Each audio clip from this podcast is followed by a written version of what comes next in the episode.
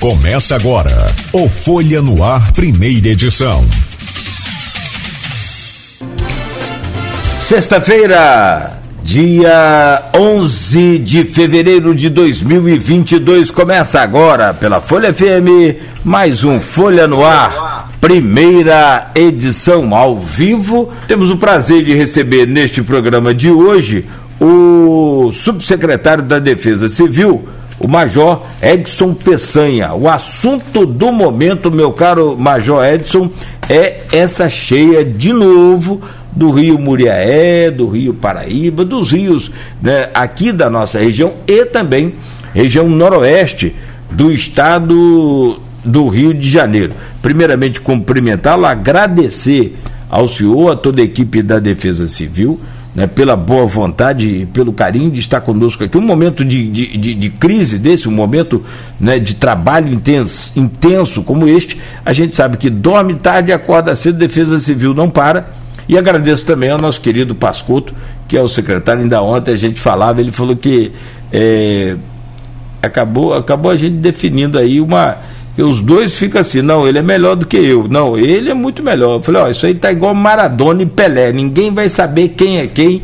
O melhor para nós é Pelé, para nós, claro, né? Mas os dois são muito bons, estão no lugar certo e graças a Deus por isso. O, o Major, muito obrigado. Primeiramente, bom dia, seja bem-vindo aqui ao Folha no Ar, primeira edição. Bom dia, Cláudio Nogueira e todos os ouvintes aí da Folha no Ar. É sempre um prazer estar com você, você sabe disso, meu amigo particular, a gente brinca, a gente conversa, a gente e aí tá aí você aí para poder fazer essa divulgação, a importância, né, da gente estar tá mantendo a população informada a, respeito dessa chuva que tenha ocorrido, né, de janeiro para cá com a cheia passada e essa também. Mas frisar bem, né, a gente parabenizar, parabenizar aí, né, ao prefeito Vladimir, porque escolheu continuar com a gente, né? Então, ninguém está aqui por acaso, a gente está aí para colaborar com ele e dar o melhor, que é o que a população merece. Então, ele convidou o Coronel Pascoto para ser secretário e também me convidou para continuar como sendo subsecretário dele e a gente está aqui para dar resposta à população, que é a determinação do prefeito. Ninguém está aqui porque é isso ou aquilo, mas a gente está aqui porque faz o que gosta e a gente gosta de trabalhar com pessoas e atender a população quanto ela mais precisa. Porque faz o que gosta, estamos aí para e o debate e as perguntas. É, você sabe que essa coisa do, do, do Vladimir ter escolhido aí a sua equipe de trabalho desde o começo foi uma das coisas mais elogiadas, né? Ou pelo menos até aqui é, ainda boa parte já depois de colocada em prática a equipe que ele escolheu permanece ainda com é, é, uma aceitação muito boa da população. Não, não digo isso em meu nome, digo isso em, em, com as pessoas que a gente conversa, e de fato aí é um exemplo. A Defesa Civil é um exemplo. Vocês são muito capacitados e não adianta colocar, é, é, é fazer experiência com esse tipo de situação, não. É realmente né, com gente que tem capacidade e conhecimento. Mas já como é que está a situação hoje do, do, do, Paraíba do Sul? Vamos começar pelo Paraíba, depois a gente vai abordando aqui essas outras. É, é, é, porque Campos não tem, não tem morro, então você diminui aí a possibilidade de, de, de, de, correr esses, esses barrancos, essa coisa toda, mas em compensação tem uma planície, um lençol freático muito alto e choveu, alaga tudo. Como é que está a situação hoje do Rio Paraíba? Como é que está a medição e qual é o alerta que já a Defesa Civil faz em relação a essa população aqui que já está sendo atingida e pode ser também atingida pelo Paraíba? Então, só frisando, a última medição que foi das 6 e 15 da manhã registrou aí 10 metros e 30 centímetros. A cota de transbordo dele é prevista para 10,40, quando já começa a dar refluxo em alguns bueiros. Né? Então a gente está atento, está mantendo a população ribeirinha informada. Ontem nós estivemos ali na Ilha do Cunha, Coroa e atrás da Fundação Rural, visitando as famílias né, e colocando a prefeitura à disposição, aquelas que é, foi oferecido né, casa de acolhimentos, pessoas que não iam, não queriam ficar né, em escola. Não abriu escola ainda porque não houve a necessidade, mas colocamos todo é, apoio de todas as secretarias à disposição da população no momento que for necessário, mas nós estávamos ali para orientar, dizer que o rio ia continuar aumentando, né? lento, mas ele teve uma, uma alta de ontem para hoje, mas subindo ainda de um centímetro, às vezes recuando um pouquinho, dois centímetros de hora em hora.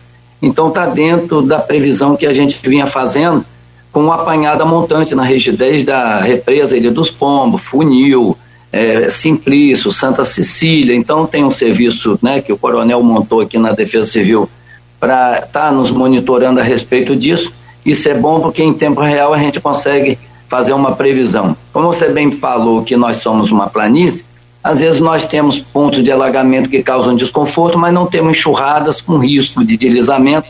Poucas regiões como Santo Eduardo, Morro do Coco que tem, né? Ainda ontem a gente acionou o DR porque houve um deslizamento lá no KM 8 da RJ 230 e o DR foi lá e desobstruiu a via, mas nós temos pequenos pontos que ainda tem risco de deslizamento. Mas está dentro de um, de um controle e a Defesa Civil dioturnamente é, consultando os serviços de meteorologia, existia uma previsão de chuva intensa, né? E essa previsão diminuiu um pouco essa, né, intensidade das chuvas. Vamos aguardar nas próximas horas como é que vai ser nas cabeceiras. E aí a gente vai estar tá mantendo, né, a população e até através de vocês, né, meio de comunicação aí para poder manter a população informada e qualquer situação mais grave acionar a Defesa Civil para dar todo o apoio necessário. É, o senhor citou aí algumas barragens e, e, a gente acompanha essa questão da enchente aqui em Campos há, há muito tempo como imprensa. Né? É, desde o início da década de 90 a gente já vem acompanhando, pegamos grandes cheias aí, bem complicadas. Essas então agora já dos anos 2000, 2000 e 2007, né, 2008 foi 2007 onde houve a queda da ponte General Dutra, que nós atingimos a cota mais alta de 11,67 o Paraíba, né? 11,67. Então, 11,67. E a cota do DIC, o DIC que protege a cidade de Campo, a cota dele é 12. Aquele DIC ali, a cota dele é 12. Então, nós tivemos na iminência de um colapso, né? Mas Papai do Céu nos ajudou que né, diminuiu as vazões nessa empresa montante e o mar aceitando bem foi foi perdendo força, diminuindo, e graças a Deus não tivemos assim, tivemos 20, mais de 23 eh, mil pessoas desabrigadas, né? Naquela Isso em 2007. É. Já tivemos outras cheias, é, quase chegando a essa, como a passada de 10, 9, 7, né? quase chegando a 11, e tivemos poucas famílias desabrigadas, haja vista a remoção de várias famílias ribeirinhas no governo da mamãe do nosso prefeito, a Rosinha Garotinho, que construiu aí tantas unidades é, de moradias populares que aliviou bastante o sofrimento das famílias que moravam nas áreas de maior reflexo, mais cheias, principalmente do Rio Paraíba e acidente automobilístico também. É, não, ali foi, ali foi, foi aquela estratégia, aquela obra ali, sim, é, não há problema nenhum em reconhecer o valor dela para vida, para as vidas né, que, que já foram salvas ali. E não só salvas, como também o, o tormento e, e a, o sofrimento que aquela população vivia né, por conta das cheias. Agora, eu, eu, eu, particularmente, talvez não seja aqui o tema principal, mas particularmente eu queria entender um pouco mais, e o senhor citou, por exemplo, a Santa Cecília, lá em é, lá na terra do, do ex-governador Pezão, é, Bar do Piraí, né? Então, é, é, é, uma, é uma das barragens do Paraíba e que né, controla esse nível de água deles, abrindo ou fechando a comporta e aí enche ou esvazia aqui a nossa parte do Paraíba.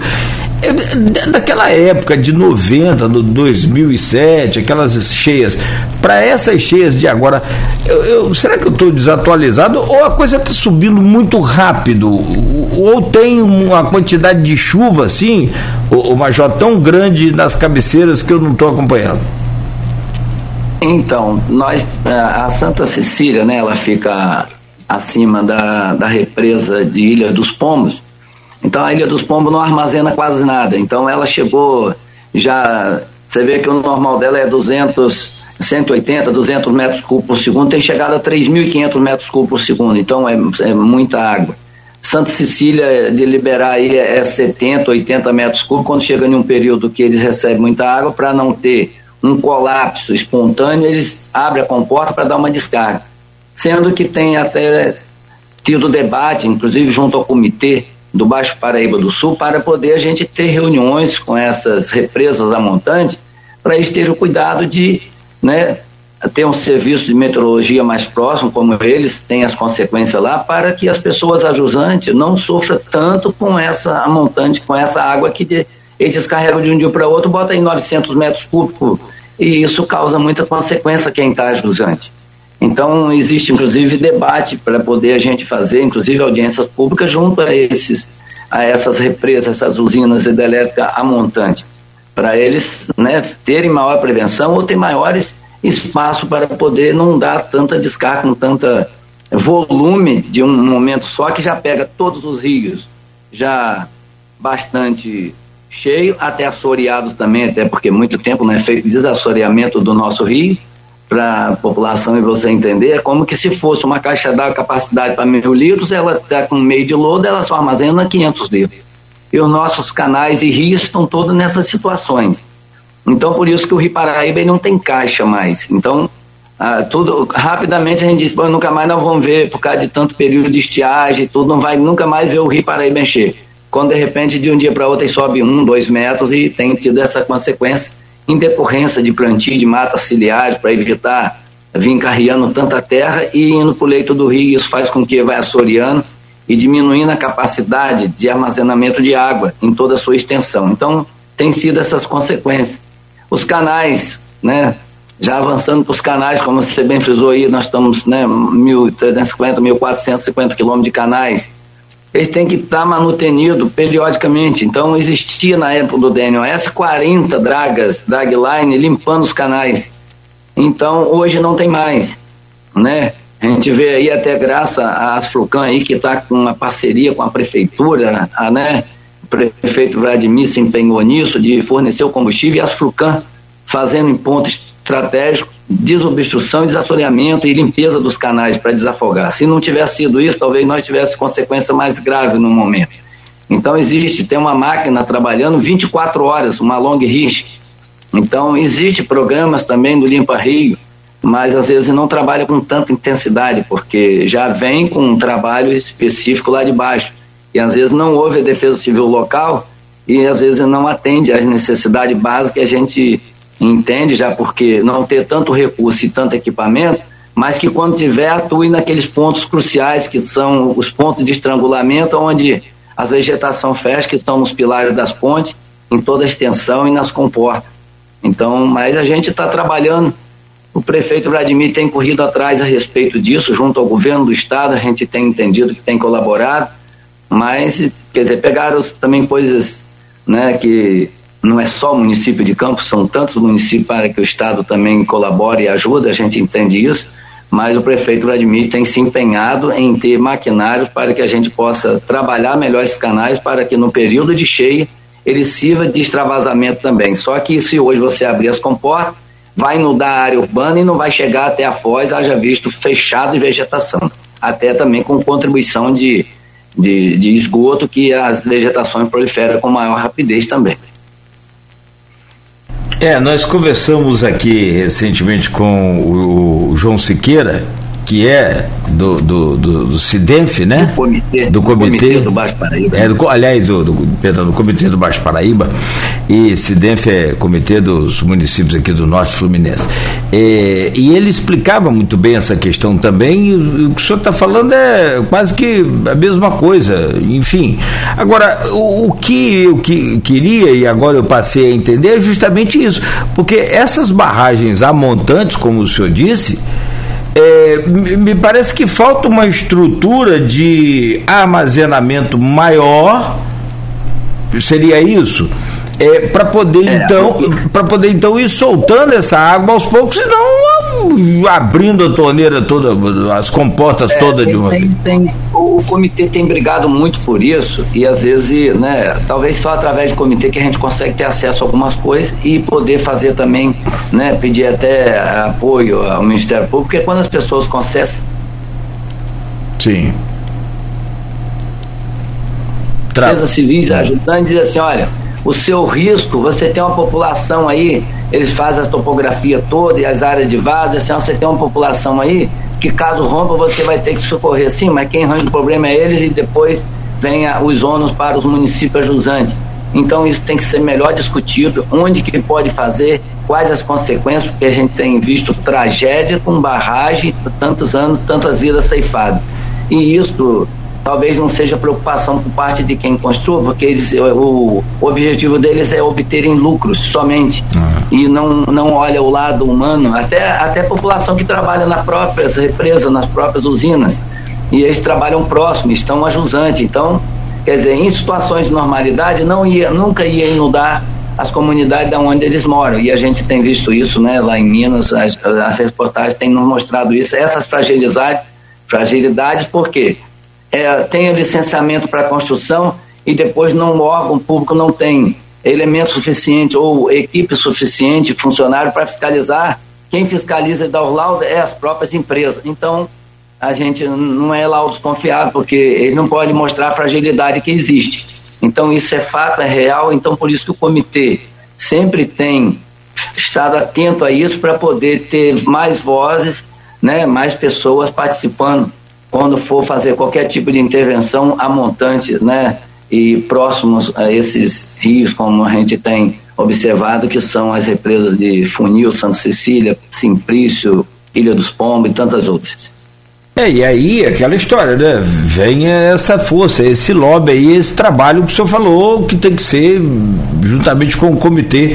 E o João é uma pessoa muito extremamente capacitada. Eu, sinceramente, gosto muito do, do trabalho dele também, acompanho aqui o trabalho dele e, e, e, tenho assim um pouco de conhecimento sobre essas coisas todas de campos, também baseado no que do, nesse trabalho dele e no trabalho de vocês. Agora, só para a gente ter um, o, o, o senhor fez uma explanação muito bacana sobre essa questão desde o DNOS, depois veio é, Sudene, depois veio uma troca de nomes e agora é o INEA.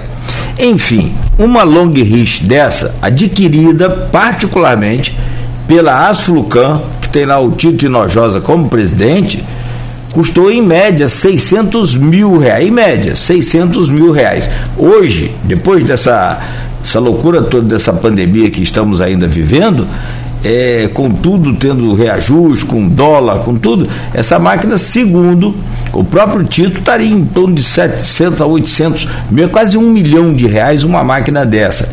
A operação dela é, tem sido quase que dioturnamente, e é aquilo que o senhor falou, é com exatamente essa questão de parceria. Prefeitura ajuda com, com mão de obra, ajuda com gasolina e a Asflucan com a, a, a agora eu, eu fico imaginando aqui o major tanta dificuldade que nós temos é, com tanta riqueza que nós temos e tanta dificuldade. Se no passado a gente teve 40 long riscos, hoje nós temos, hoje não temos nenhuma.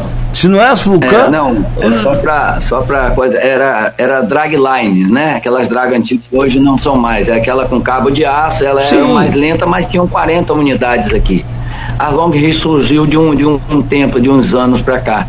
Tanto a, a PC200, que é a uhum. escavadeira hidráulica, que é de menor capacidade, e tem a Long Ridge, que tem 17 metros de braço. Então ela, né, tem um, ela gira aí 360 graus e ela tem um braço que, em muitos canais, ela alcança até a outra borda. Então ela não precisa trabalhar, não precisa duas máquinas para trabalhar uma de um lado, outra de outro. Então ela faz o serviço integral e a Sucan tem usado, ao invés de pagar pessoa para tomar conta à noite, ele bota outro operador para operar a máquina à noite. Então faz o revezamento, essa máquina trabalha 24 horas. Então por isso que tem dado resultado nas ações que têm sido feitas com essa parceria com o município. Nós vamos voltar a falar dos canais. Temos dois pontos emergenciais aqui e que vamos abordar também, mas só sobre o Paraíba hoje, voltando aqui ao, ao Rio Paraíba, é, como é que está a situação? Você tem alguns números novos aí com relação aos que já foram atendidos pela Defesa Civil nessas últimas 24 horas, Major? Não, a população, nós tivemos é, pessoal ali no Goiabal, que ontem nós inclusive realizamos mudança de uma família, né? E junto com a Secretaria de Desenvolvimento Humano e Social já tinha sido uma, feita uma vistoria na casa da pessoa e a pessoa, quer dizer, o usuário, né, a pessoa que é atendida, que ela procura uma casa onde ela possa morar, que a prefeitura faz aquele termo de compromisso é, de, desenvolvimento humano social, a família e o proprietário do imóvel faz esse acordo e é recebido esse dinheiro na conta do proprietário do imóvel que é depositado na Caixa Econômica Federal. Então, quando a gente vê que as pessoas estão em, estão em locais que não têm condições de habitabilidade, a gente põe em caminho um laudo para a Secretaria de Desenvolvimento Social e é encaminhado para o programa Aluguel Social. Isso nós tivemos uma família ontem que nós tiramos ali no Goiabal. Então, outras solicitações, na vez passada nós na cheia passada, nós condenamos 14 casas ali da margem do Paraíba, na rua Professor Mesquita, atrás da Fundação Rural, e outras residências ali para aluguel social também. Algumas já se concretizaram a encontrar casa, outras então em processo, mas estão fora das residências e aguardando a conseguir um aluguel para poder a gente remover família. Então, quando a Rosinha é, sinalizou que toda aquela família ali fosse removida, aí veio aquela crise de 2014, não deu dar, não pôde dar prosseguimento que elas iam ser mudadas lá para o Esplanada, vizinho ao outro né, conjunto que já existe lá, que foi o pessoal da Ilha do Cunha, cerca de 186 famílias que saíram dali, e já teria mais cerca de 180 sinalizada para também ser beneficiada no mesmo, e aí a gente não teria mais ninguém dentro da calha do rio ali naquela, naquela localidade. Coroa, Ilha do Cunha e atrás da Fundação Rural. Aí a gente estaria mais aliviado, mas ali ainda tem famílias que com a cheia do rio a gente está sempre monitorando e mantendo elas informadas. E agora a gente aguardar as próximas horas, porque aí vai vir, né, uma, se a tendência aumentar, quando ele chegar a cota de transbordo, aí a gente vai ter que fazer aquelas ações com sacos de areia, botando nos bueiros para evitar maiores consequências ou prejuízos. Aí ali na, aí já tem que ser ali na, na Tiragosto, né? Ali perto do Matadouro, aí a gente tem que estar atento àquela população. Aí, justamente essa é a pergunta. É esperado pela Defesa Civil hoje é, o, o, Rio Paraíba atingir a sua cota de transbordo ou até ultrapassar a sua cota de transbordo? Então, Cláudio, nós estamos só esperando a gente ver como é que está os níveis dos outros rios é, que contribuem na bacia do Paraíba do Sul e do Muriaé, como é que eles estão nas cotas de naquelas réguas linimétricas. Qual é a proporção que eles estão subindo lá por hora? Aí a gente vai fazer aqui umas contas e aí, daqui a pouco mais, a gente fala depois que a gente sair da entrevista, eu vou te manter informado qual a previsão para as próximas horas, aí você pode passar para os ouvintes, né, da uhum. Folha no ar aí, uhum. né, pelo seu programa ou para o outro que estiver, mas eu te prometo que assim que eu sair daqui, eu busco com os meninos que já estão Sim. na secretaria para poder fazer essa busca e ver se nós temos ainda perspectivas nas próximas horas ainda alcançar a cota de transbordo. A gente está esperando que aí pro lado de. Na parte da tarde ele chega aí a 10h40, né? Mas, como você bem falou, existe possibilidade de chuva ainda para amanhã. Na semana passada era até sexta-feira. Já se prolongou que até sábado domingo nós ainda teremos chuva.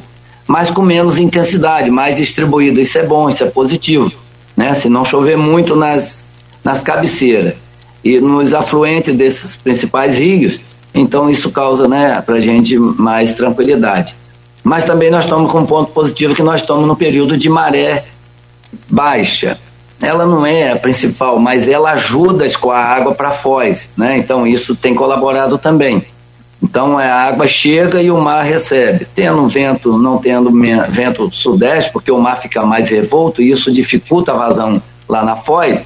Então mantendo aí um vento nordeste e a maré baixa, que está aí a mais alto, o pico é de 1,10, então não causa tanto transtorno. Tem período que a maré é de 1,70 aí ela represa um pouco e isso faz com que o rio já estando cheio, né, ele causa algum transbordamento e refluxo em alguns pontos da cidade. Mas a gente está fazendo essas matemáticas e conta em todos esses fatores.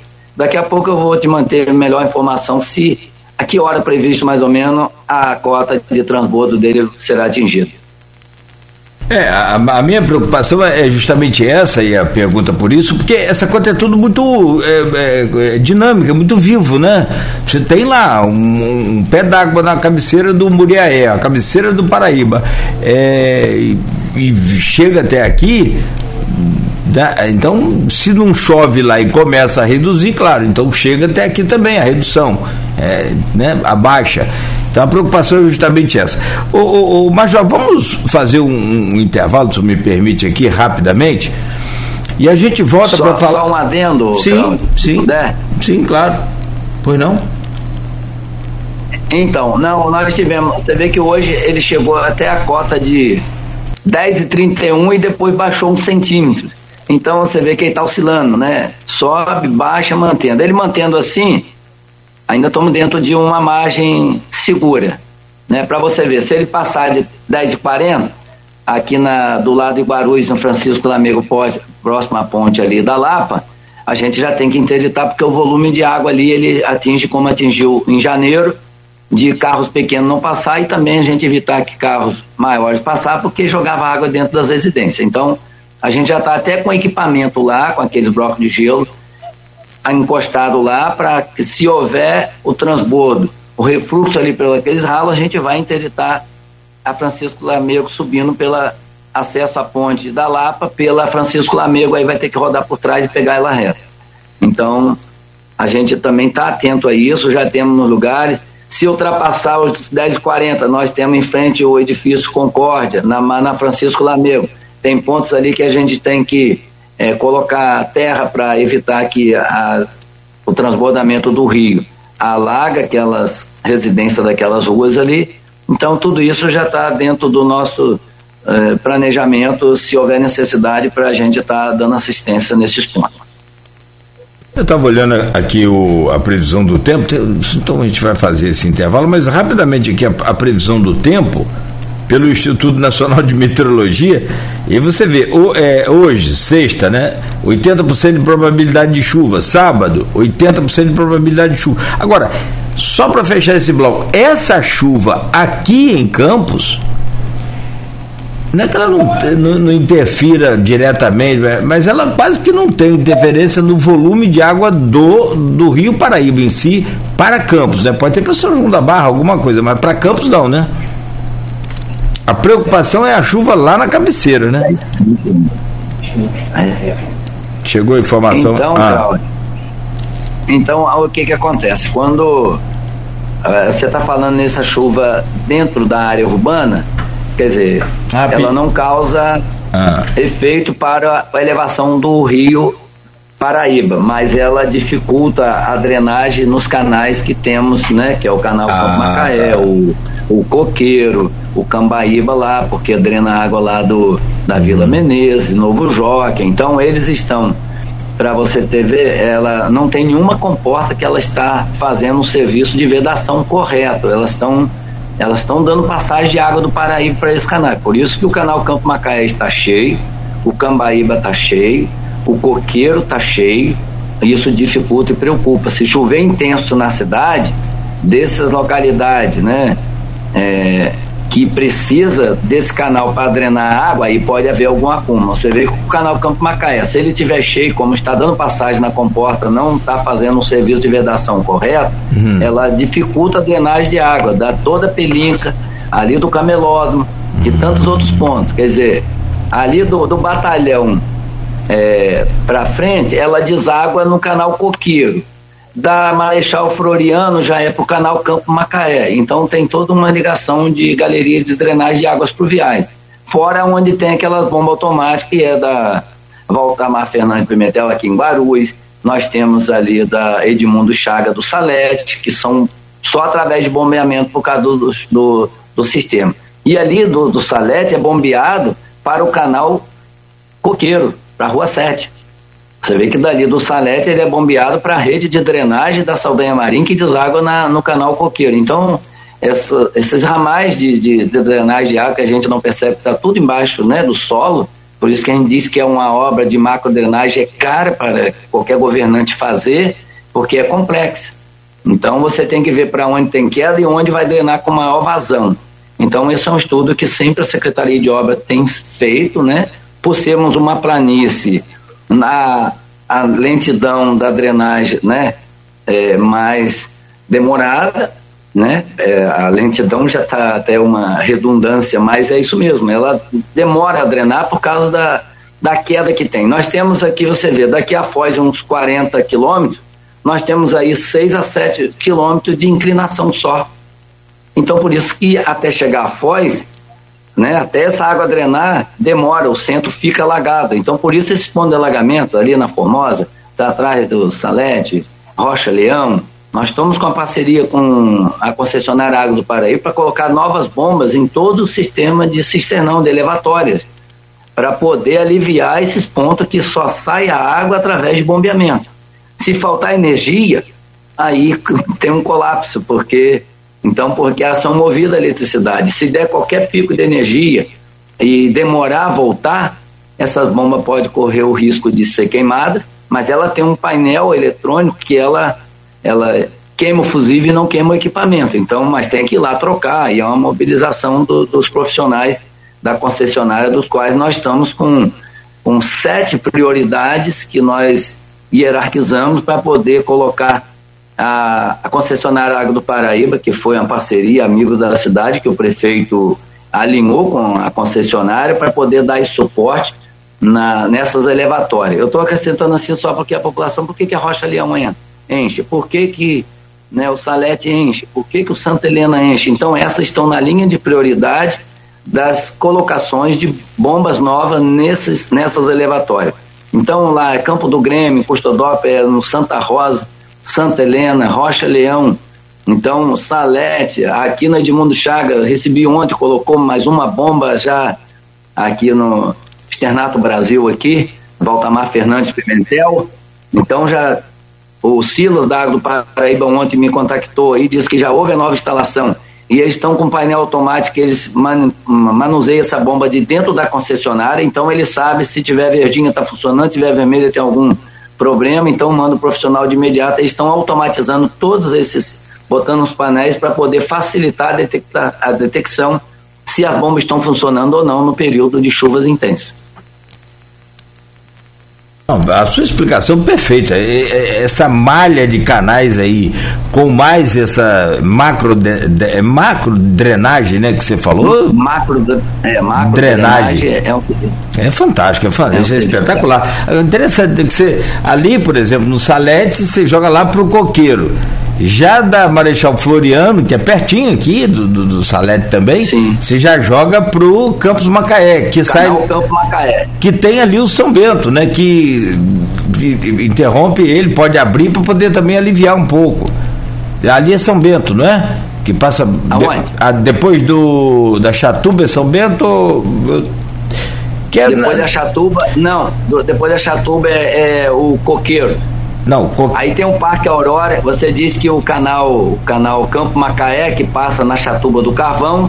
Sim. Dali ela tem uma comporta que pra esquerda. é a ligação do canal de Tocos. O canal de Tocos ajuda a drenar água tanto do Campo Macaé como daquele canal do Parque Aurora. É isso então, que eu então, queria lembrar o nome aí. Que ir até a Foz, uhum. né? Ela tem que, ela não vai direto para Lagoa Feia, mas é a consequência é na Foz da Lagoa Feia também. Sim. Bom, são 7 horas e 50 minutos, são 1.470 quilômetros de canais, e que, sinceramente, se nós temos essa riqueza, eu não consigo entender por que, que nós não temos a manutenção dessa riqueza. É, é o, o, esse aí na, é o retrato fiel do que, é o, o, do que foram os governos do Estado com relação ao interior. O Cláudio Castro agora parece também que está olhando um pouco mais para essa área, né, que é o interior. A gente tem visto isso, mas é, ainda tá, precisa muito, de muito mais. Inclusive o governo do estado liberou agora 6 milhões através da própria Asflucan para o INEA também fazer a operação nesses quase 1.500 quilômetros de canais artificiais que nós temos. Bom, 7 horas e 50 minutos, mas só me dá licença rapidamente, eh, nós vamos ao intervalo, vamos voltar, eu quero falar sobre três vendas e senhor dá uma força também aqui de informação, que o senhor puder, com relação a aquele rompimento ali do DIC, é, em Barcelos, se tem alguma informação que o senhor possa acrescentar para a gente. Nos grupos de WhatsApp a coisa é desesperada, né? Então a gente não não vai nessa história de grupo de WhatsApp, segura para poder as pessoas não entrarem em desespero desnecessariamente. Mas estamos alertas aqui, assim, baseados na informação oficial. Estamos de volta conversando hoje com o Major Edson Peçanha, subsecretário da Defesa Civil de Campos, que com o seu conhecimento nos traz aí algumas informações e naturalmente, claro, é, ali já é outro município, é o município de São João da Barra, o governo do estado, inclusive o, o Cláudio Castro, que esteve presente no logo depois do rompimento ali daquele dique de Barcelos em São João da Barra, falou ao vivo aqui nesse programa, né? É, interagiu aqui com a gente também pelo Skype e nos concedeu aqui uma entrevista rápida falando das ações ali, da liberação de dinheiro e, e uma verba de 20 milhões para obras ali. Só que eu vou, eu vou pedir ao senhor, Major, como eu já disse, ali é outro município, é com a Defesa Civil do município de São da Barra e uma obra que o Estado está fazendo, mas com o, seu conhecimento, o que, que o senhor pode falar para a gente? Como é que está aquela situação ali? Porque eu estava olhando agora aqui um, uma informação, pode romper, daqui a pouco vai romper. Como é que está aquilo ali? O, o, senhor chegou a ter alguma informação nova ali até ontem sobre aquele, aquele dique de Barcelos, Major? Então, voltando aí, Nogueira, a gente fala que o DIC está dentro do município de São João da Barra, né? O DIC na, na tomada do. aonde era, passava a linha férrea, né? Então, hoje é o DIC que protege aquela região toda ali também. Então, mas não deixa de, de um município de Campos também ter consequência com o rompimento como tivemos, né? Porque o canal o canal São Bento, ele 50% é dentro do município de São da Barra e 50% ele passa lá pelo Quitinguta e vai até o terminal Pesqueiro. Então ele já entra no município de São da Barra. Ele atinge a população de Campo Novo, Venda Nova, é, Beira do Taí. Então ele, ele atinge várias populações que, que são munícipes daqui de Campos. Então a gente está atento, porque também envolve o município de Campos nessa questão do rompimento que houve uma, né, aquele transtorno que até para ir para o Porto do Açúcar precisava passar aqui por dentro e desviar e até Baixa Grande, para poder pegar né, o desvio e chegar ao Porto do Açu e também ao município de São João da Barra. Mas eu, eu estive lá, foi na quarta, terça-feira, e vi que realmente até a empresa estava no local e tinha uma infiltração aonde foi construído o dique. Mas, como eu falei, é uma obra que foi feita em caráter emergencial, porque tinha que fazer mesmo. Talvez não teve tempo hábil de fazer conforme né, seria o padrão oficial de uma construção de um dique daquele porte. Mas eh, a empresa está lá presente, participando e colocando pedras para ver se não, há, não haja o colapso. A gente vai pedir a Deus que né, o, rio não chegue a ponto de criar pressão ali e houver novo rompimento, mas a prefeita Carla Machada também, eu tive, falei com ela ontem por telefone, ela está preocupada com aquilo ali, está empenhada com os outros órgãos, com o próprio Estado, com o próprio é, DENIT também, estava lá para poder, é, ela como a prefeita do município, reunindo força para poder, com a empresa que já está executando a obra, que mantenha de plantão no local, vigilante para evitar qualquer outro transtorno, como houve na, na, no mês de janeiro. Mas a gente está também é, em contato com eles, porque envolve o município de Campos, caso, caso haja qualquer outra rompimento em qualquer ponto daquela, daquela localidade. Mas existem outros pontos de infiltração dentro do nosso município, em frente ao casarão ali dos Airis, em frente perto do IFE ali na 356, existem outros pontos de infiltração. Então, uma obra que a gente precisa fazer um roncamento de pedra, mas só pode fazer em situação de normalidade. E o que a gente vê é que, às vezes, os governantes, assim, ah, passou a enchente, só vai acontecer daqui mais dois anos, não vamos empenhar ou gastar nisso. Então, é obra que precisa, depois da, da passagem desse período, e só se mexe em rio, em dique e canais em situação de normalidade. Ele tem que estar pronto tanto para você aduzir água nos canais, como para ele drenar a água da cidade em período de chuva, o que ele hoje não faz as funções adequadamente. Faz, mas muito precária, por isso que alguns transtornos em várias regiões. Isso traz prejuízo para a pecuária, agricultura em geral, ceramistas que utilizam desses, dessas águas, desses canais. Então, é preciso a gente estar atento, porque né, para que ninguém, para que não haja prejuízo. O que vem segurando né, a economia do país, a gente sabe bem que é foi a agricultura em geral, a agropecuária em geral. Então nós precisamos manter esse, esse, né, essa parte ativa e com acompanhamento e com apoio para poder a gente não ter um colapso, né, nessas situações e prejuízo e mais prejuízo ainda. Então as defesas civis trabalham nesse sentido, né, é preservar vidas e, e também a economia e bens das pessoas. Sim, sim, não tenha dúvida. A, a, a, mesma coisa da polícia militar, a coisa é, é, é, é, a função não é prender, é evitar que aconteça, né? Infelizmente sim. a coisa cresceu mais do que. Quem estiver é, fora da lei, aí é a lei que vai, né? Aí é diferente. Aí, é diferente. As ações é assim. Bom, mas o, o, o, Major, tem várias perguntas aqui, tem o um grupo de WhatsApp também, a Silvana já deixou a pergunta dela, que é interessante, mas eu, antes eu queria só falar agora da BR-356, mas aí é aqui da nossa, da nossa parte, que é mais para oeste aqui do, do município, que é em Três Vendas.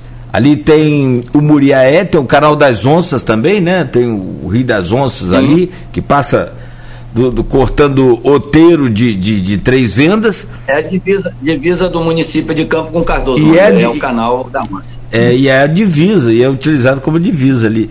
Agora, co, como que tá? É porque nós acompanhamos ali também há um tempo, a BR acabou virando um, um dique, né? Ela acabou se transformando num dique, porque é uma área baixa, construída a BR, virou um dique. Foi feita uma obra e depois totalmente destruída, foi refeita toda a obra, inclusive a pista da BR toda refeita, mas parece que não resolveu. Vocês fizeram um tamponamento. O que, que foi feito lá? O que, que é tamponamento?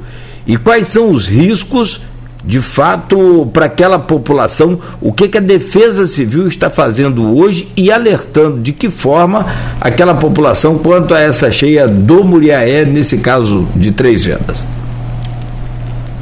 Só para você ter uma noção, o dique da Boianga, que é um dique secundário, o Cláudio, é, ele rompeu em 2020, em janeiro de 2020, com a cheia do Muriaé.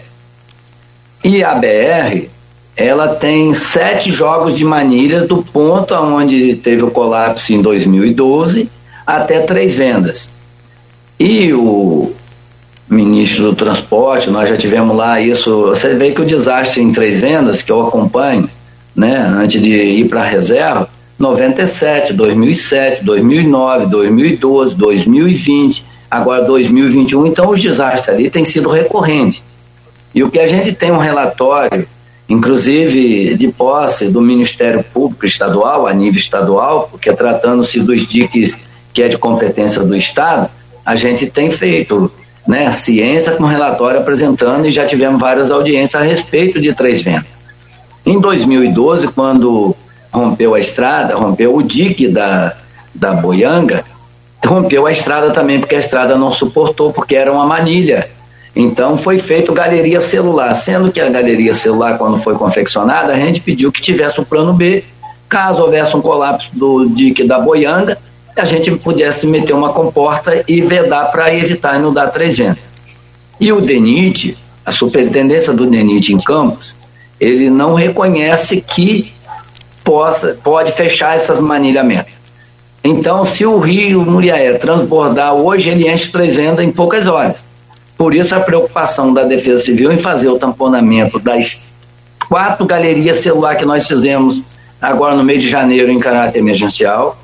E agora houve um, uma erosão que a cheia do Muriaé, com, chegando até a pista, a água passou por fora da manilha e houve uma erosão sob a BR-356. E nós demos ciência ao DENIT, ele esteve presente no local, compactou um lado e a população que foi lá e quis fechar e nós tivemos dando apoio à população e fizemos o tamponamento a montante do, né, quer dizer, quem vai para Três Vendas, à esquerda de Três Vendas, que o interessante em fazer a contenção é a montante e não a jusante. Então o DENIT fez uma, uma parte que é a jusante, porque teve que fazer o, a compactação com aquele, aquele compactador manual que dá o sapinho, né, o nome que eles usam. Então, eles fizeram a compactação, tive, mandei as fotos da ação que nós fizemos para doutor Ronaldo Mansur ontem, dizendo da ação que nós fizemos. Então, o tamponamento, para você entender, é aquela bolsa da manilha de mil, né, que vai dizer um metro de diâmetro, ela o cara confeccionou que faz laje lá, ele tinha aquele tampão de concreto. Então nós vamos com a população lá e eles botaram cimento, fizeram tamponamento, depois fizeram, você deve estar com a foto aí vendo, depois fizeram com um bloco de cimento tipo um alicerce para reforçar esse tampão.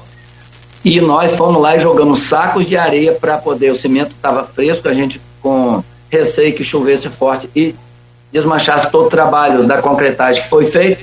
E depois eu fiquei lá até antes de ontem, até, até a gente concretizar a colocação de terra para poder conter e se caso viesse a encher aquela área ali de pastagem não houvesse rompimento. Então a população em três anos pode estar tranquila porque sobre a, em caso haja cheio do Muriaé, ele transborda, sai da calha e enche toda aquela área ali, não tem risco de passar água para dentro de três vendas. Então a gente vai manter a população informada e monitorando a montante ver como é que vai ser o comportamento nas próximas horas do Rio Muriaé. Mas a gente é categórico em dizer que, em frente a três vendas, existe uma infiltração por ação de formigueiros, e isso preocupa a Defesa Civil, porque se a água passa em uma extensão de 50 metros sob a BR, é porque embaixo deve estar tudo mole e tudo alagado. Então, o receio da gente de estar tá passando com aqueles bitrem pela BR-356, e a gente tem sido categórico em dizer para o DENIT que ela não, na, na nossa preocupação, não é, é mais com a população, mas também por quem trafega pela BR. Ela fica interditada automaticamente em vários trechos, independente de ter população de um lado ou de outro.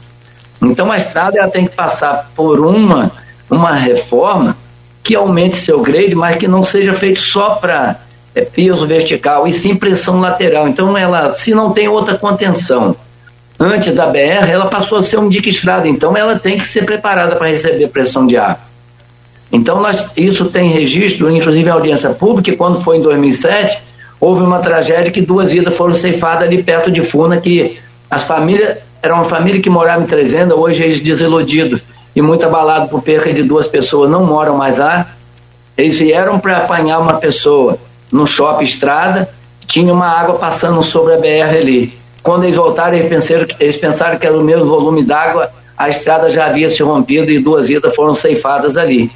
Então, quando a obra foi executada pelo governo federal, eu fiz questão de estar presente lá e o engenheiro me falou que foi a ação de formigueiro que fez o colapso da BR. Então, isso existe em vários trechos da BR, essa ação de formigueiros. E uma das preocupações da Defesa Civil é que, em frente a Três Vendas, existe formigueiro porque a água jorra do lado lá como tivesse uma torneira aberta. Então isso é preocupante sim. O DENIT tem ciência, os órgãos competentes todos já têm ciência a respeito. Então a gente quer que aquilo ali seja feito uma, um trabalho de proteção, porque aí a gente reforça, fazendo um quilômetro e meio.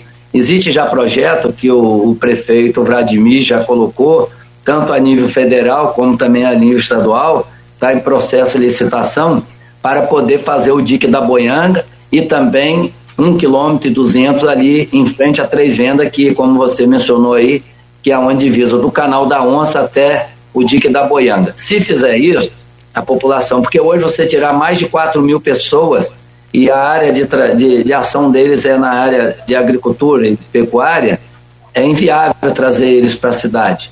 Então o que a gente quer é descentralizar esse pessoal, botar no campo para produzir. E se você traz eles para cá, tem um desconforto de, né, de locomoção e tudo. Então é estruturar aquele, aquela localidade e, e dar segurança para ele e tranquilidade para a Defesa Civil também. Mas a população de lá pode estar tranquila, que a gente vai mantê-la informada sempre com a cheia do Muriaé. A gente sempre, quando o Muriaé enche, a gente vai, visita as famílias, vê, coloca à disposição quem quer sair para casa de parente ou para alguns pontos. O município tem oferecido isso a ele, então ele pode estar tranquilo que qualquer eventualidade em relação ao Muriaé, a Defesa Civil vai estar presente naquela localidade para dar todo o apoio necessário. Então, eu, eu, eu a, o termo, o, o termo é, ação de formigueiro, não é nenhum termo técnico, mirabolante, não. São formigas mesmo que existem ali em, em Três Vendas, Major. Me explica. Não só em Três Vendas, como em vários trechos da BR-356. Que é formiga? Por conta onde houve a erosão da maneira que, como você botou, nós fizemos o tamponamento ali, nós, até o Coronel Pascoto, olha que a, a, formiga trabalhando agora, tinha uma parte oca dentro, embaixo do asfalto e formiga saindo, tirando terra. Então ela não é só no ponto de três vendas, ela tem várias extensão. Se você for andar pela BR-356, tem ali na localidade de Boa Vista, que depois de Boa Vista tem um baixadão, você vai ver que o asfalto está rachado, porque ali tem um sistema de infiltração e a água passa sobre a BR. Quando você passa por Sapucaia. É antes de Sapucaia isso aí. Uma, o DENIT botou uma seta lá de sinalizando que o acostamento não existe porque houve erosão na última cheia, continua lá sem fazer a contenção. Então, a, a rodovia ali naqueles trechos, ela é mal sinalizada. Por quê? Porque a, a, o capim, você não visualiza a placa, se é curva, se tem placa no acostamento, então é um, né, um adendo aqui para o DENIT, a Superintendência Campo, para estar mais esse, atento a esses trechos onde tem possibilidade de ter acidente, haja vista má sinalização da BR-356. Ah, eu conheço bem ali, é, desde novo trabalhei, distribu meu pai tinha uma distribuidora de bebida, né, a gente trabalhava ali em Oteiro, em Três Vendas. Do lado de Três Vendas ali tem uma localidade chamada Quadra, antes do, do, do, do Valão das Onças, né, do Canal das Onças. Né? Então, assim, é, é, é, e aquilo ali já foi até maior na década de 80. Né? E em função, é claro, de, de, de, outras opções que não a agricultura, as pessoas acabam saindo. Agora, o que é interessante ali hoje e que a gente fica imaginando, porque o, o, o, o dique da Boianga ele foi feito para escoar a água do, do, do, do que enchia três vendas. E na verdade ele, ele trabalha ao reverso, então. Ele joga do Muriaé para dentro de três vendas, é isso? É, olha só, os últimos dias nós até percebemos que esse canal da Onça, ele vem até lá, de, até tem influência lá de Santo Eduardo para cá. Ele passa sobre a Lagoa da Onça e vem. Sim, sim. A tendência dele é drenar na foz do Muriaé. O Muriaé teve tão cheio que ele estava dando refluxo. Ao invés de, de água do canal da onça drenar, era o Muriaé que estava jogando água para dentro do canal da onça.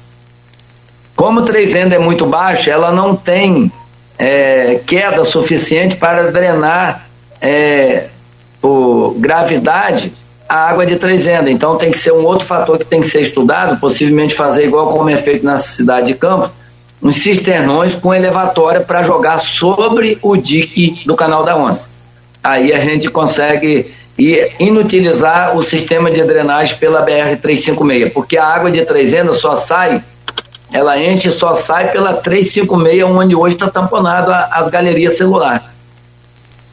Não, aí não, é que é, não é o Boianga. Hoje, sem a gente colocar bomba para drenar água pelo Boianga, a água de Trezenda só sai pela BR-356 a 800 metros indo daqui para lá de Trezenda. Ela vai e drena aqui, não drena lá em frente a Três Vendas. Antes, drena para o Muriaé novamente. Antes de quem. quem então, se, se, houver o transbordamento, a água passasse pela BR, essa localidade de Três Vendas, ela só sai de novo para Muriaé pelo esse ponto onde tem essa galeria. Então, então essa aí teria que fazer a abertura ah, então essa galeria é, é eu estou confundido com o Boianga. Essa, essa, essa galeria não é o Boianga. Essa galeria é aquela que, que eu falei mais cedo, que rompeu, foi refeita, é isso?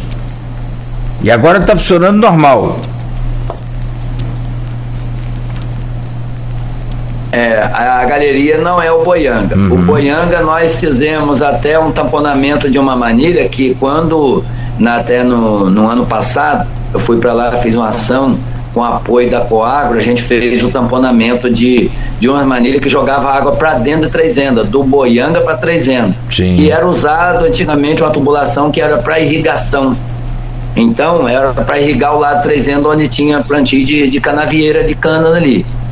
Então, isso foi loteando, foi.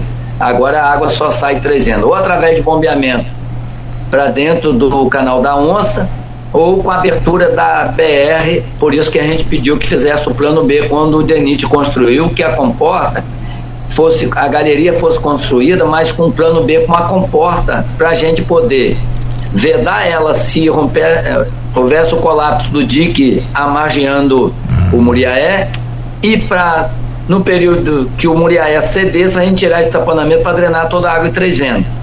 Então esse esse plano B não foi acatado pelo DENIT, haja visto que eles não entendem que as manilhas têm que ser tapadas. Então nós tapamos sete pontos de manilhamento naquele trecho da onde tem a galeria até a localidade 300. E fomos questionados a respeito disso, então a gente é categórico em dizer, enquanto o dique da Boianga e a não trouxer segurança para que a estrada seja aberta, no entendimento da Defesa Civil, as manilhas têm que ser toda tamponada até que essa solução do dique da Boianga seja feita. Aí eu, já é de competência do Estado, onde tem um projeto, já está na, na, na, mão da, da Secretaria, do site do secretário de obra do Estado, não sei através de empresa, hum. mas que foi é, reivindicada pelo prefeito Vladimir para que seja reposto o dique da Boianga e assim e também no, a nível federal com a sua irmã em Brasília para poder fazer o reforço e a contenção em frente à BR, em frente à comunidade Trezenda pela BR 356, que aí já é de competência do governo federal. Perfeito. Não, eu entendi perfeitamente. Agora sim, o DIC da Boianga ele vem da BR 356, margeando aquela curva que sai de, de do, do, a curva do Paraíba que passa em frente a Três Vendas e volta pro, pro, pro né? Eu entendi, agora eu entendi. Perfeito. É, hoje tem alguma possibilidade e o senhor já tem isso, é são 8 e 19 da manhã, as informações começam a chegar aí nas primeiras horas, assim, né? Então pode ser que o senhor não tenha nenhuma novidade em relação aí a, a essa madrugada, mas é, algo alerta especial hoje, alguma é, atenção é, com relação ao fechamento daquela BR hoje, alguma coisa nesse sentido? Não, Cláudio. Ali, por parte da Defesa Civil, a gente não está sinalizando nenhuma hipótese de, de mudança de tráfego de veículo naquele trecho. O que pode ocorrer é se houver o transbordamento do rio e algumas áreas baixas, como ficou na outra vez, antes depois de Sapucaia, em vários outros trechos que ela fica comprometida ou até dentro do município de Cardoso Moreira. Aí ela fica, realmente ela fica em vários trechos alagada porque o rio transborda e passa um volume que carro pequeno não, não possa trafegar. E aí tem um risco também de veículo pesado de haver um colapso da pista. Então aí a gente vai estar atento, mas se houver necessidade da intervenção por parte da Defesa Civil e aí da ciência ao órgão competente, aí já vai entrar na área da, do DENIT e Polícia Rodoviária Federal, mas se houver necessidade a gente veda ali e não deixa ninguém passar em frente a 300 para preservar aquela população. Então a população não precisa se manifestar de outra forma, a não ser através dos órgãos competentes, que é a Defesa Civil, Polícia Rodoviária Federal e DENIT. A gente vai tomar as medidas, a não ser que a gente seja o pé, que é por baixo da pista a gente não está não tá vendo como é que está.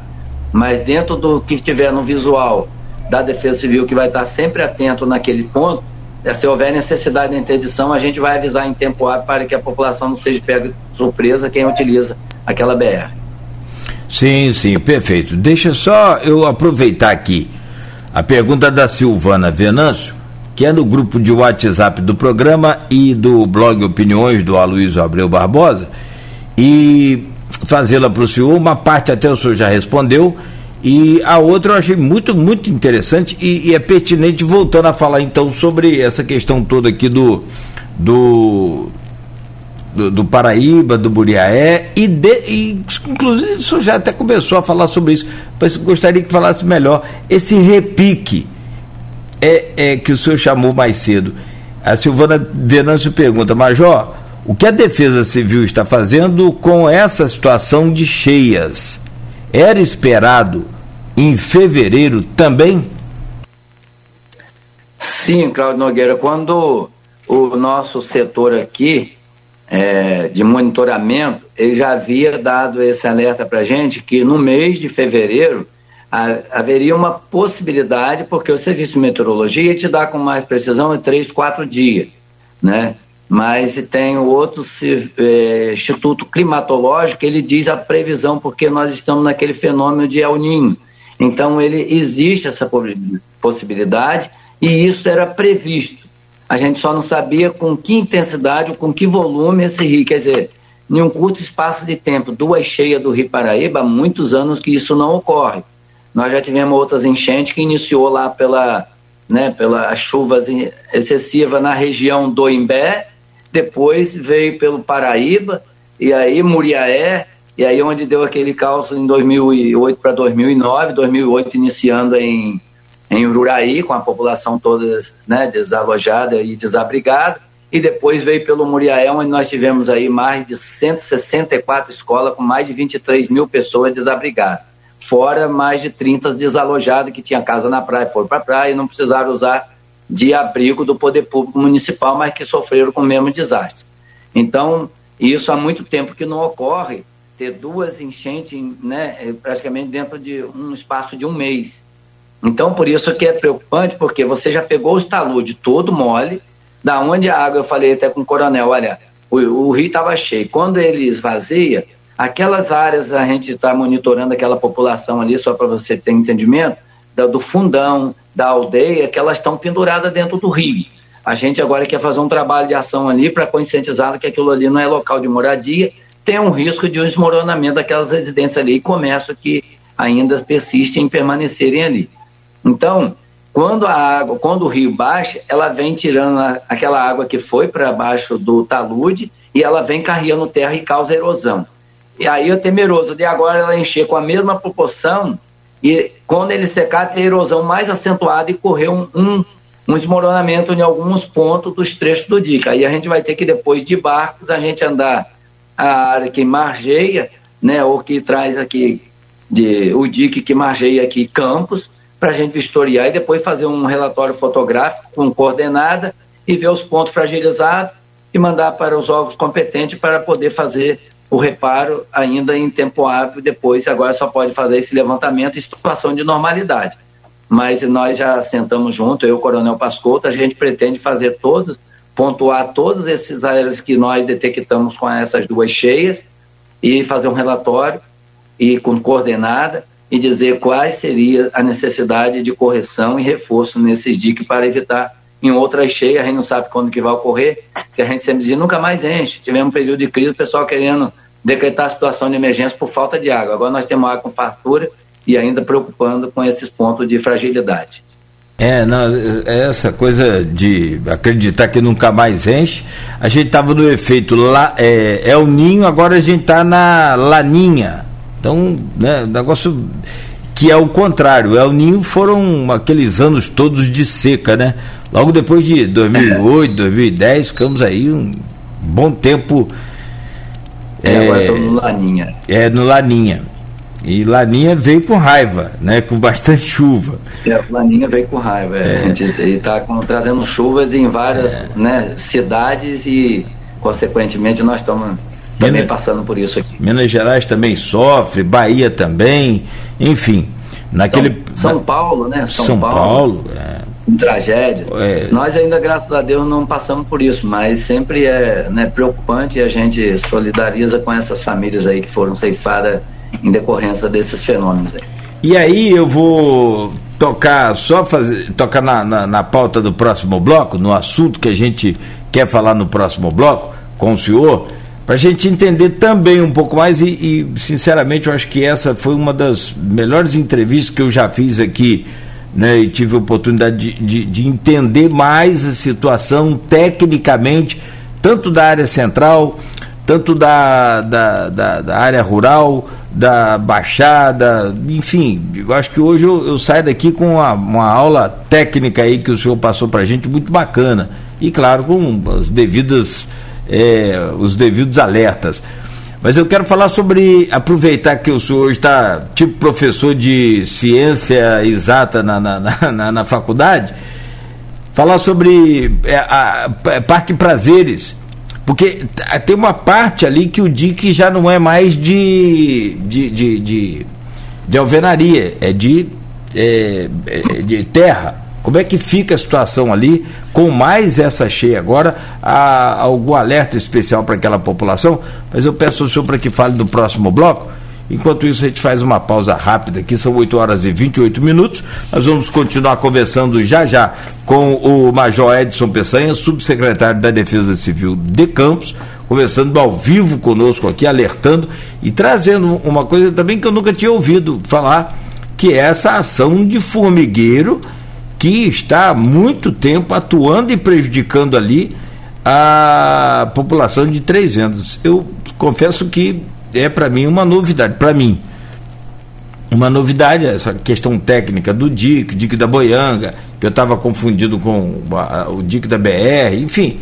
Mas é, essa coisa toda a gente já conhece há muito tempo, mas o, o, o a ação de formigueiro é para mim uma, uma novidade inesperada né? e, e inacreditável. Como que é dessa história do trabalho da formiga mesmo, né?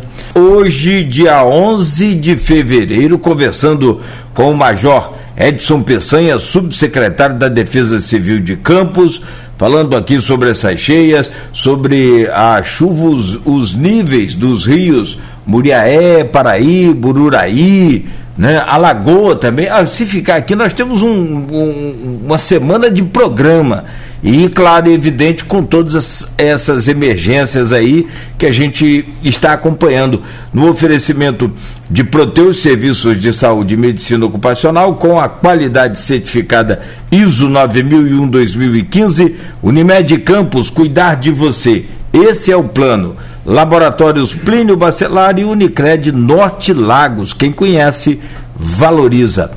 Meu caro Major Edson Peçanha, o senhor tem uma medição nova aí do Paraíba e é, é, é, assim é uma oscilação, né? Ou já é o, o, o Paraíba começando a baixar definitivamente? Dá para garantir alguma coisa sobre isso? Primeiro me contem qual, qual é essa medição agora, porque mais cedo, vamos só confirmar, o senhor falou que o Paraíba chegou a 8h31 é 8h30. 10, não, 10h31. Perdão, perdão, perdão. 8 e, foi o mais cedo que eu digo, não era nem 8 h 10h31 e depois voltou para 10h30, uma variação muito pequena, que aí pode dar um, né, um erro ali na medição, uma coisinha assim, tá, tá na margem.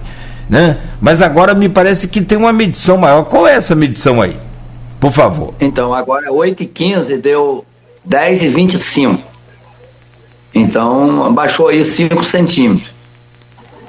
Isso é reflexo da previsão de chuvas que iam cair na cabeceira. E o, o Leandro aqui que faz essa, esse apanhado dentro dos institutos e a montante, ele diz que essa previsão da chuva intensa lá, ela diminuiu consideravelmente. Então, o reflexo, né, não, muita chuva não caíram na calha de contribuição, nem do Muriaé, nem do Paraíba, isso fez com que a Foz recebendo bem, ao invés de recebermos né, alta, nós estamos recebendo uma boa notícia que ele baixou aí 5 centímetros. Né? Então isso é positivo. Então, com aquilo que a gente estava falando, não, ele deve atingir 10 e 40 ainda hoje, isso possa que nem ocorra. Ainda bem que né, nós estamos dentro dessa margem aí de, dos institutos da previsão e como é a matemática, a matemática é exata, mas nesse ponto às vezes pega a gente surpresa e a surpresa aí para melhor. Então nós estamos gratos, né, a Deus por tudo, porque tudo a gente depende dele, nós estamos na, nas mãos dele, ele que nos direciona e dá discernimento para as nossas ações, mas a gente está é totalmente dependente dele em todas as nossas ações. Ó, que sempre, né? Sempre. E, e, olha, sinceramente, que boa notícia. Então o Rio Paraíba dá um. um mas não é um, um falso. Uma, uma, como é que diz? Um. É, uma falsa redução, não. Não, não. Falso alarme, não. Não, não, né? Fake, não. Não é fake, não. É, não, porque... é positivo não, que eu é digo, digo no, perdão, falso que eu digo não é, é, aquela história. A falsa sensação de segurança, né? Nós estamos dentro de uma margem que temos que ficar alerta ainda, nós estamos em todo efetivo em alerta e a gente está mantendo a população para também ficar alerta, principalmente a população ribeirinha. Não é para relaxarmos nesse momento, é para ficar mais atento ainda. Mas a gente vai estar tá acompanhando e mantendo a população informada. É, não, porque senão a gente acha, ah, o Rio Paraíba baixou, o Major falou lá na rádio, tá, já baixou, vamos embora. E aí complica a situação. É, mas aí é aquela história, aqui pela previsão do tempo, a, a, essa previsão da meteorologia não é uma ciência exata. Exa, melhorou muito, avançou muito. Se você quiser saber sobre meteorologia, acompanhe a Fórmula 1, né, Major? Eu sou fã de Fórmula e é tão preciso, né? E disse, ó, na curva tal vai chover, troca o pneu e ganha a corrida. Então, eu acho que a gente precisa Mas ali... investir mais em tecnologia. Sim, sim. sim. A gente precisa mais investimento nessa área para a gente ter uma, né, uma precisão mais real. É, os caras são, os caras são fãs. Né? É. Uma, uma, informação mais real aí. É, um carro de Fórmula 1 custa 2 milhões e meio em média de dólares. É, aí fica. Você imagina então, quanto é que não é um aparelho desse. Então, assim, eu, eu acompanho e, muito, sou, sou, muito fã, de fato, é isso cada falou. vitória hum. E cada vitória tem um prêmio, né? Então, Opa. você tendo uma informação que vai te dar um, né, uma vitória, isso é importantíssimo. E, é, mas só eles têm essa informação com muita precisão. Agora, é uma previsão diferente também, e aí, talvez, não fazendo aqui é, é, nenhuma defesa de que de, de, órgão, como a gente já falou aqui, o senhor já falou, precisa sim de investimento, sim, né? A previsão da meteorologia é fundamental para tudo, tudo, tudo na vida da gente, né? principalmente dos investimentos agrícolas, na questão da própria vida. Isso é fundamental. Não sei por que, que não, não se tem essa, é, é, essa coisa mais, gente, mais séria, né? A gente vai resumir, porque se, se o autódromo fosse em algum lugar, a gente vê quando tem uma nuvem pesada. É isso que eu ia falar. É mas mi... a estratégia dele não é no dia que chove a estratégia dele e os radares meteorológicos deles, eles fazem no tempo anterior para ver como é que quais os pneus, os pneus que eles vão treinar, uhum, uhum. porque tem, né, uma se você treinar com esse, você tem que iniciar a corrida com esse. Então, é essa precisão que eles têm para que se houver chuva, eles entram com o pneu já é. esperado para aquele para aquele período da corrida.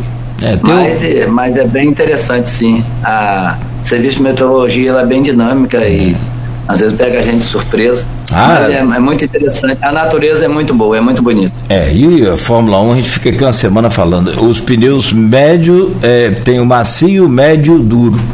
O, o, é. o Major, é o seguinte. Sobre essa questão do, do, do, Paraíba, voltando a falar aqui de, do Parque Prazeres, só para a gente né, fechar essa questão. Qual é a situação daquela comunidade hoje com esse repique, essa cheia mais uma vez, e aquele dique é, que ali é de, de, de, de, de de, de terra, não é o, o dique né, que é feito aqui, é o mesmo dique que aqui da área, da área central, que é de alvenaria. Tem algum projeto para estender, para extensão desse dique ali para proteger aquela população? Então, Cláudio, nós é, já havia desenvolvido um projeto da continuidade daquele dique até lá o assentamento, né? após o assentamento lá, Zumbi 1, 2 e 3, para poder preservar a população que lá para cima de Campo Novo de, de Cacimba já é mais alto. Aí existe lá na, no Cataia e lá na, no Viana, para lá, já está dentro do município de São Francisco, exige outro lugar, porque são mais arenosos, existe uma vulnerabilidade para lá também, preocupação já dentro do município de São Francisco Tabapuana. Mas voltando em Parque Prazeres, a gente tem a preocupação ali sim, porque tem uma erosão, porque você vê que a corrente do Rio Paraíba, ela passa em frente ao bombeiro, depois ela vem próximo ao edifício conhecido ali como Balança Mas Não Cai, depois ela curva, vai quase lá naquela, na Corpio, né, que é a fábrica ali, passa por aquela coroa e depois ele dá uma guinada, ele é sinuoso, e aí ele bate lá no Parque Prazeres, é onde tem uma correção de erosão ali bem acentuada. A gente tem jogado material aí, ali naquele ponto, colocamos um dique na margem, mas aí em outro período, tanto o pessoal fizeram intervenção, tiraram para fazer aterro dentro do, do seu, das suas construções, e nós tivemos que, no mês de janeiro, fazer ali uma contenção para evitar qualquer transtorno maior para aquela localidade. Mas não é o suficiente, não é o ideal, mas é um paliativo que nós conseguimos fazer. Ontem nós. Acho que travou sua conexão aí, o Major. Vê, vê se a gente consegue restabelecer essa, essa conexão aí.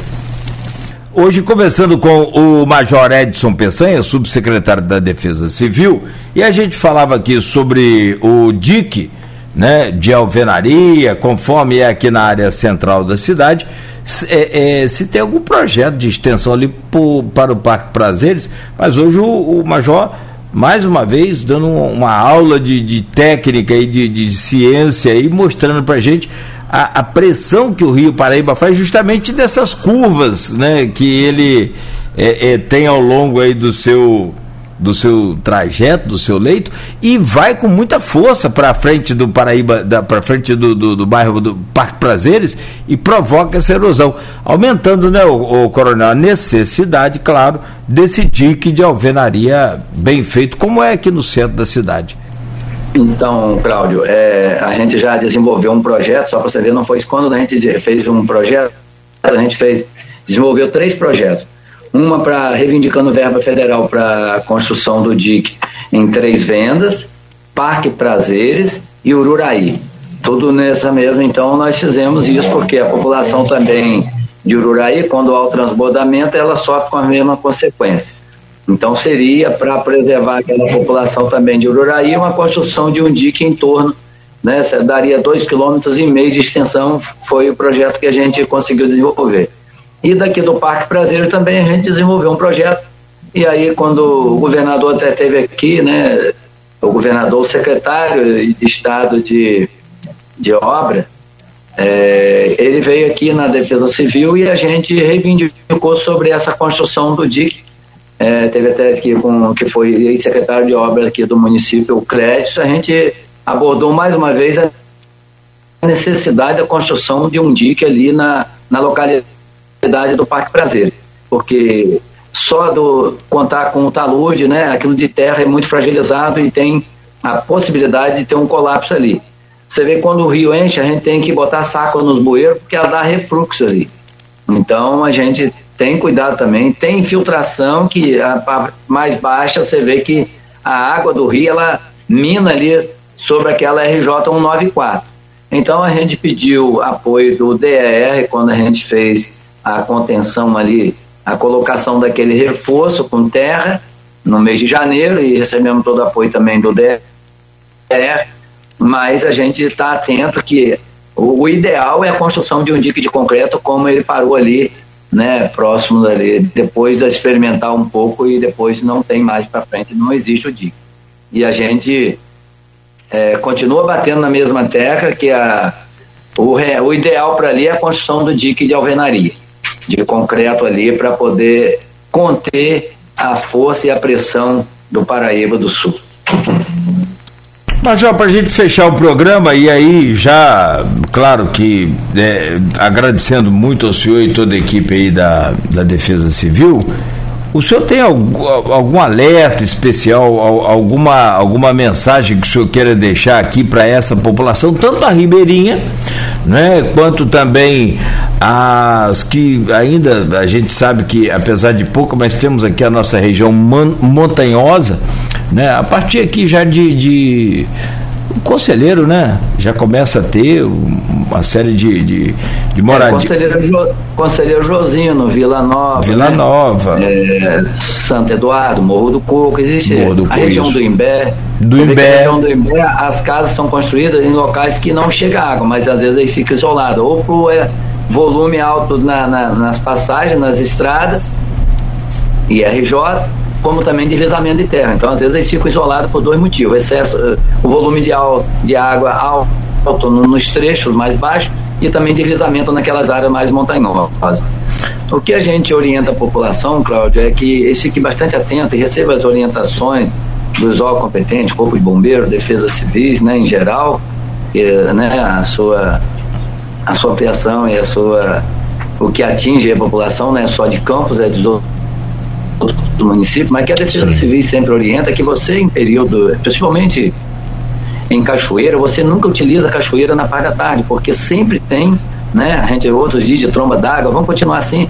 Tromba d'água só existe, só ocorre em lagoas e oceanos, mas é uma cabeça d'água, uma chuva Sim. excessiva na cabeceira montante que ela vem tipo enxurrada e destruindo tudo. Então por isso que tem acidente em cachoeira. Então nesse período de verão, as pessoas que utilizam isso ficam bastante atentas usar sempre pela manhã, mas também ouvindo. Nós temos CMS que tem os alertas de possibilidade de chuva. Então você pode. Os desastres vão ocorrer sempre, mas através de orientações você pode evitar a tragédia. E acatar as orientações da Defesa Civil.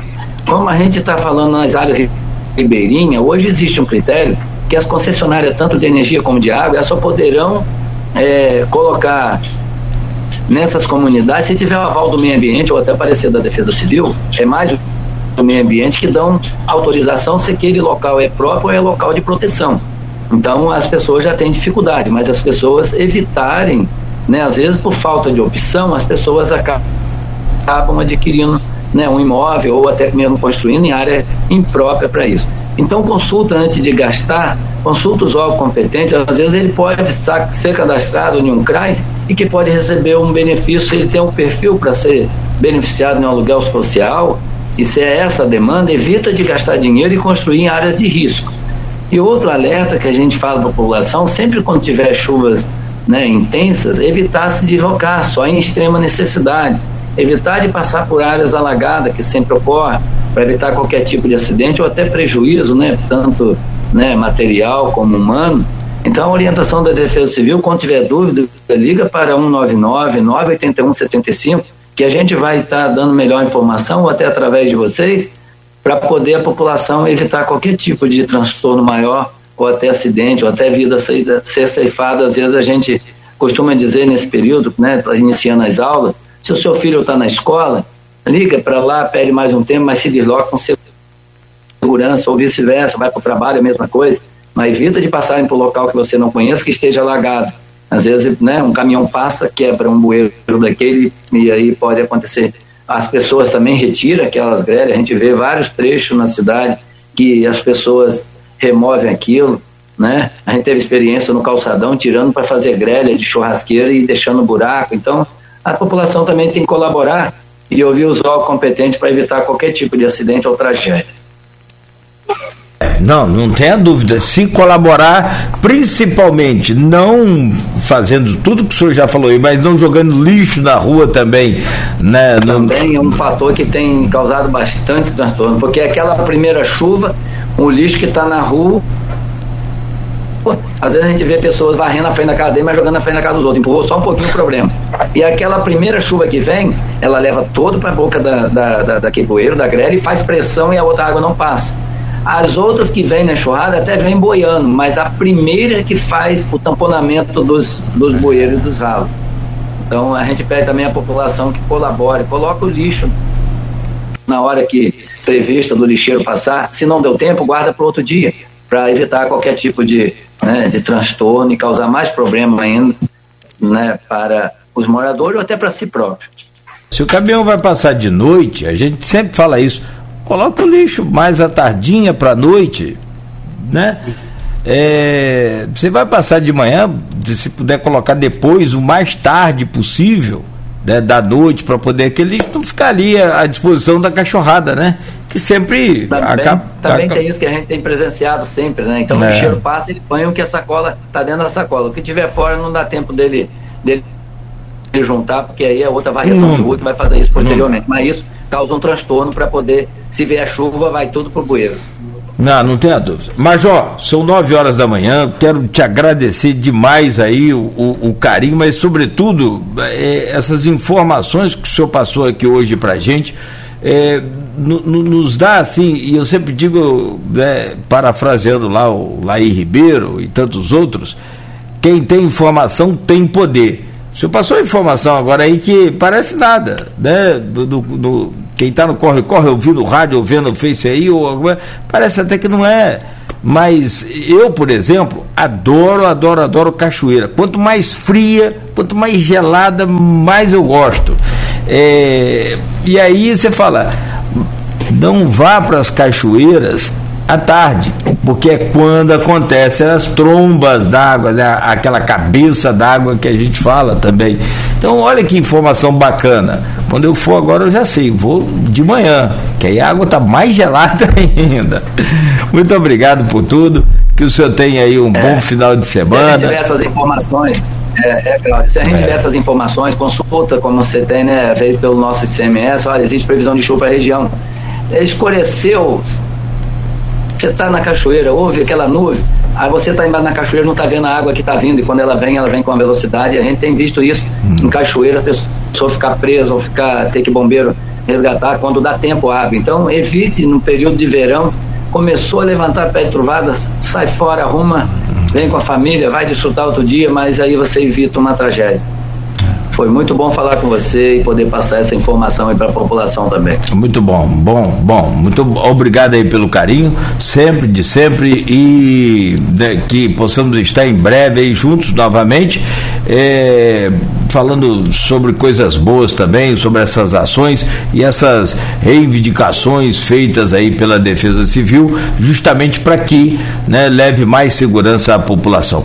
Um abraço ao senhor, a toda a equipe, ao nosso querido Pascoto também, um grande abraço, um bom dia, um bom final de semana. Estamos aqui, a qualquer momento o senhor pode nos acionar, porque a gente é um, um, como se fosse um, como se fosse não, somos e já colocamos isso aqui por várias vezes, uma, uma, uma, uma rádio da Defesa Civil. Pode usar à vontade que estamos aqui para alertar essa população conforme a Defesa Civil precisar, sem nenhuma é, restrição.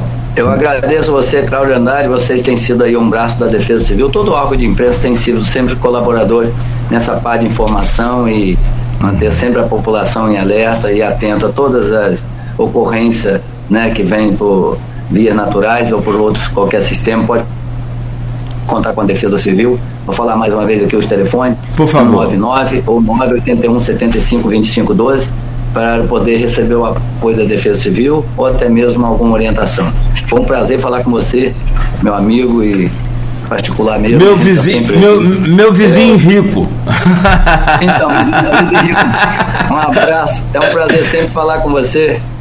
Prazer todo dado. seu trabalho, sucesso aí no Obrigado. seu trabalho e todos aí da né, Folha no Ar aí. Obrigado. Você pode passar para todo mundo aí. Sim, sim. Pode contar sempre com a Defesa Civil e eu vou contar também com vocês. Um abraço a todos. Não tenha dúvida. Um grande abraço. Muito obrigado. São nove horas e quatro minutos. Esse foi o Major Edson Peçanha, subsecretário da Defesa Civil de Campos, né, que está aí correndo agora naturalmente para que eh, possa agilizar e, e, e resolver ah, os problemas que precisam ser resolvidos dessa cidade. Gente, Vamos continuar aqui de plantão, de olho nessas situações aí, tanto do DIC da, de Barcelos, né?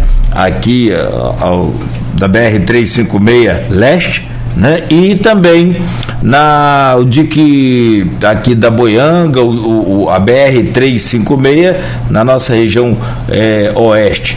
Fique tranquilo, Qualquer informação você vai saber primeiro aqui na Folha FM.